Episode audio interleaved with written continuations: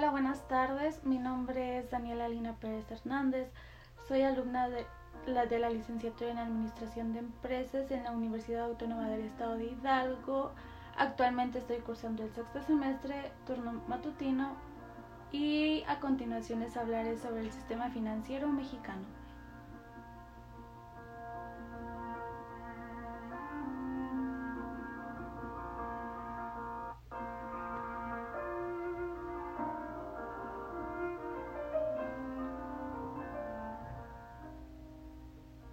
Muchos nos hemos de preguntar qué es el sistema financiero mexicano. El sistema financiero mexicano es el conjunto de personas u organizaciones, tanto públicas como privadas, que por medio de las cuales se captan, administran, regulan y dirigen los recursos financieros que se negocian entre los diversos agentes económicos dentro del marco de la, legislación correspondiente. El sistema financiero es un conjunto ordenado de instituciones tanto públicas como privadas, así como medios y mercados a través de, los cuales fluye el dinero de un país.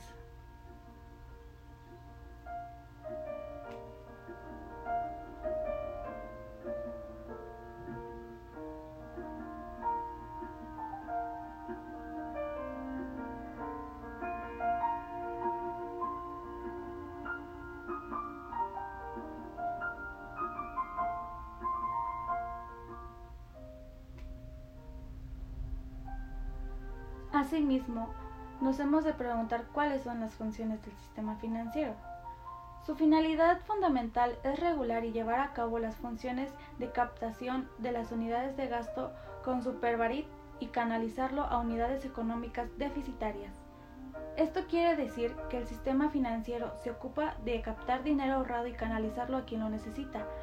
Así, por ejemplo, los bancos son capaces de prestar dinero a quien por ahí a quien a alguien porque hay otras personas que a su vez depositaron sus ahorros en la institución financiera.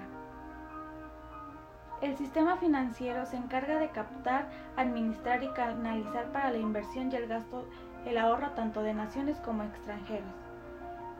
Está integrado por la banca de desarrollo, la banca comercial, las casas de bolsa, las sociedades de inversión, las arrendadoras y las aseguradoras, entre otras. Como ya mencionamos, es indispensable que estas tareas se desarrollen dentro de un marco legal y robusto y transparente. Por ello existen entidades encargadas de su regulación. Algunas de estas son, las, son la Secretaría de Hacienda y Crédito Público, el Banco de México o la Comisión Bancaria y de Valores.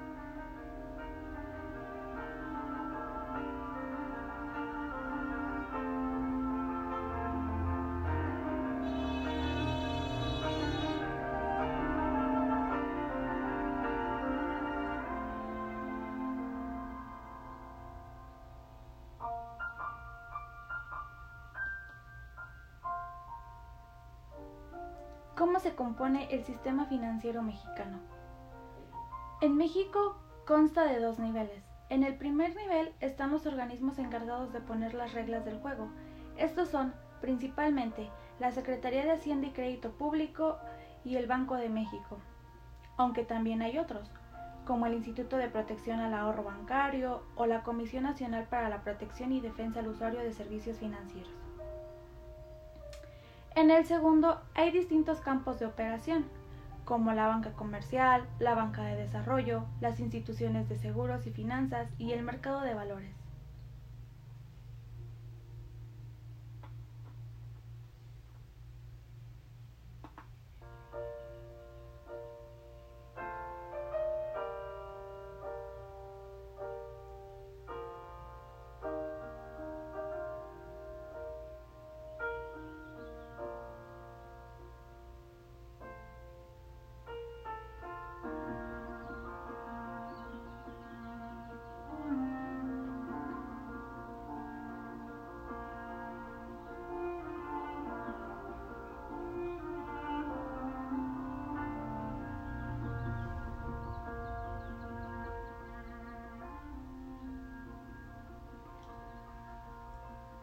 La, estructura del sistema financiero mexicano se deriva de la siguiente manera.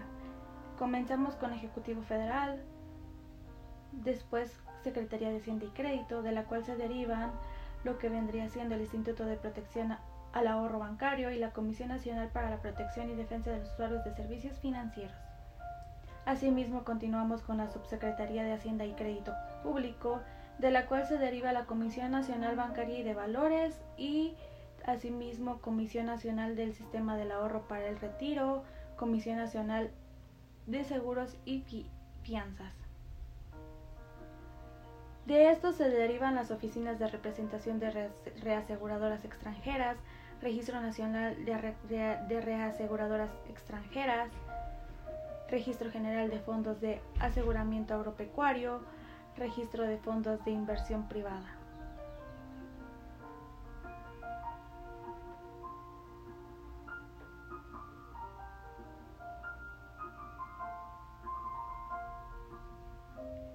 De la Comisión Nacional Bancaria y de Valores se deriva lo que vendría siendo el Banco de México, Financiera Rural, sociedades controladoras de grupos financieros bancarios, fondos y fideicomisos públicos, que vendría siendo las instituciones de banca de desarrollo, oficinas en el extranjero de las instituciones de banca de desarrollo, sucursales y agencias de las instituciones banca de desarrollo en el extranjero, inversiones de capital de riesgo, a qué se refiere el artículo 75 de la LIC inmobiliarias bancarias, empresas de servicios complementarios.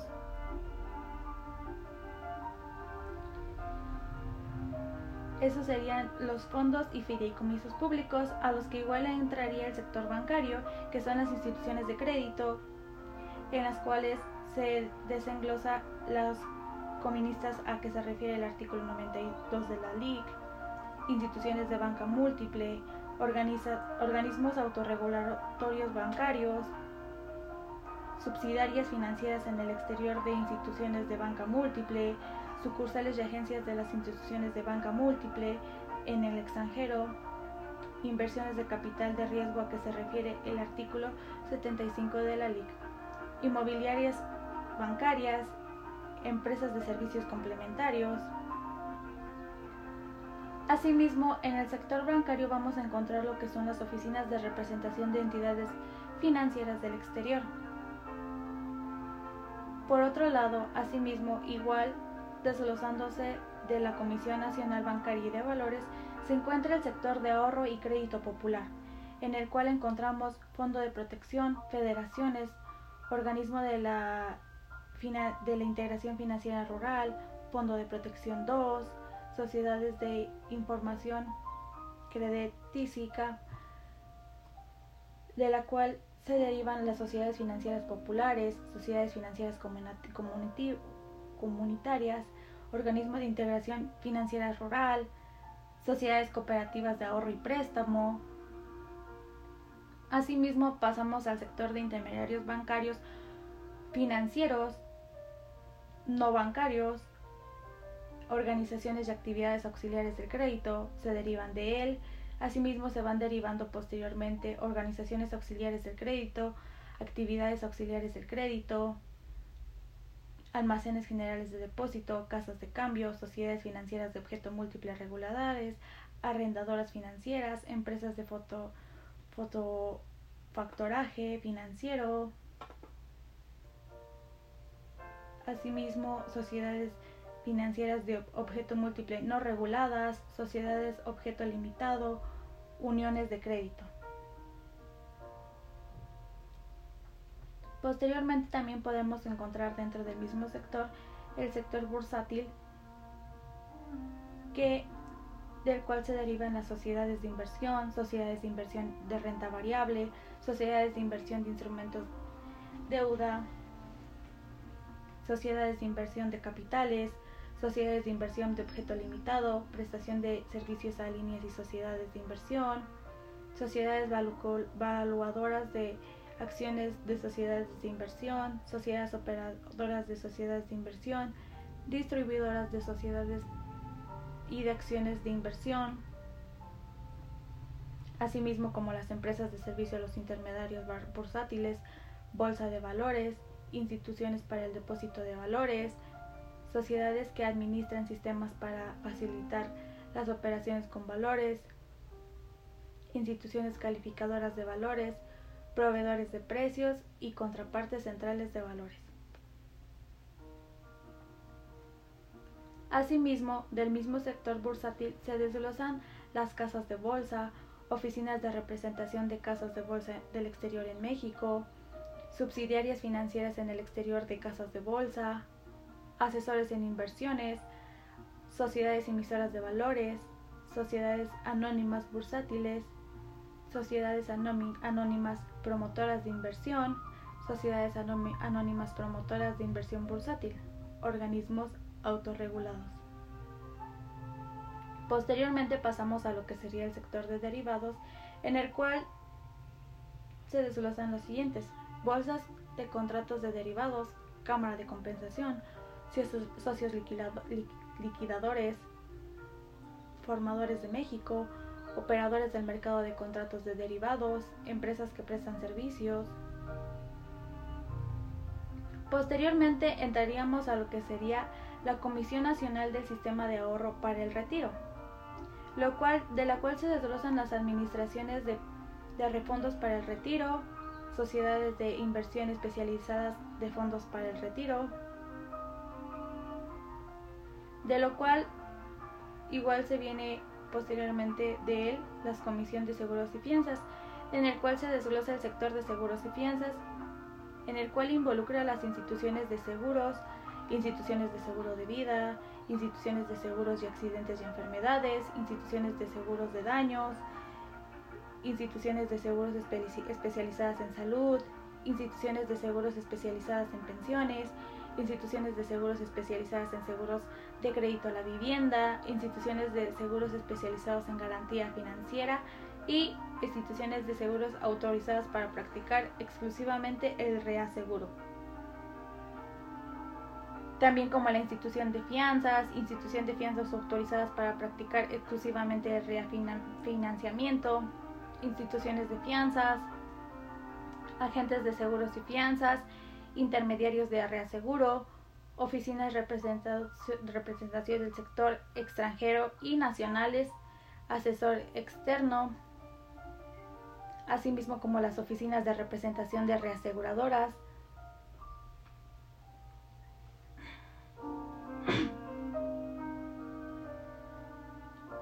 Posteriormente vendrían siendo el Registro Nacional de Reaseguradoras Extranjeras, Registro General de Fondos de Aseguramiento Agropecuario y Registro de Fondos de Inversión Privada.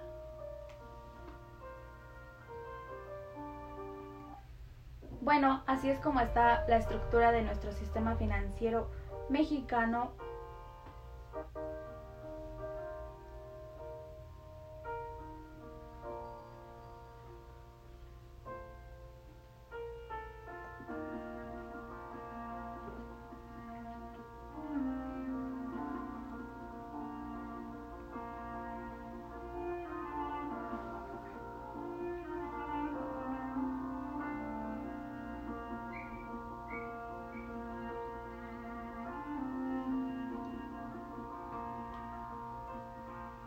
A continuación les hablaré acerca del mercado primario en el sector financiero.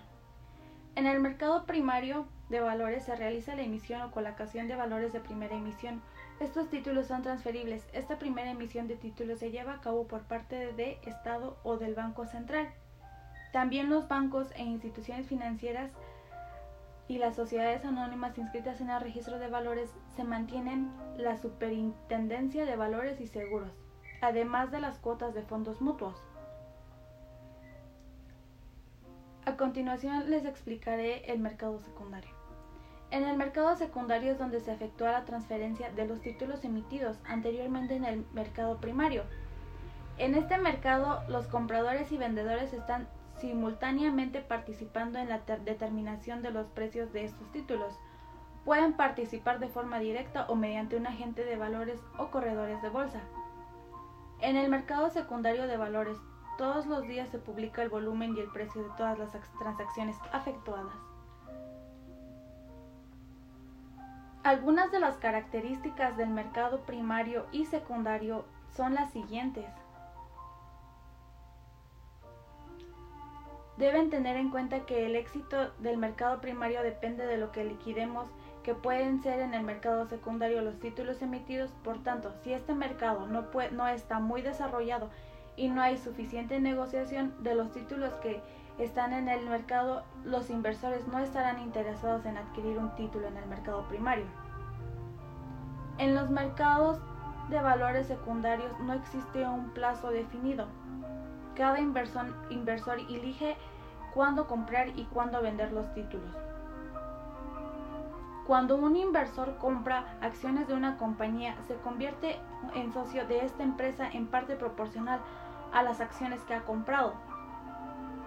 En estos mercados hay mucha liquidez, no hay problema en, en vender y comprar acciones. Igual alguna de las a continuación les daré algunas de las diferencias de lo que es el mercado primario y secundario. En el mercado primario se negocian los títulos por primera vez, mientras en el secundario se negocian los títulos que ya han sido emitidos. El número de operaciones que se puede realizar con determinados títulos es muy limitado en el mercado primario. Solo hay un intercambio entre el emisor y el comprador. Mientras que en el mercado secundario es ilimitado.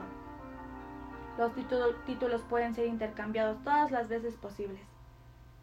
El objetivo del mercado primario es colocar los títulos entre los inversores por primera vez, mientras que en el mercado secundario el objetivo es liquidar los títulos ya emitidos.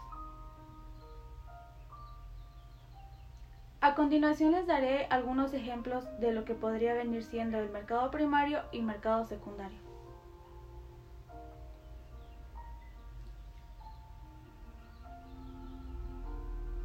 En el mercado primario, un ejemplo sería cuando una empresa sale a cotizar a bolsa por, por primera vez. Ampliación de capital de una empresa mediante la emisión de acciones por un determinado valor o emisión de bonos corporativos y gubernamentales. Un ejemplo que podría ser en el mercado secundario sería la Bolsa de Comercio de Santiago. Sería el NGSA Euronext en United States y el Nasdaq en United States, el Japan Exchange Group que está en Tokio, el London City Group y el Hong Kong Express que está en China esos serían algunos de los ejemplos. Espero y les haya gustado el tema del que les hablé, les haya quedado claro. Y eso sería todo. Nos vemos hasta luego.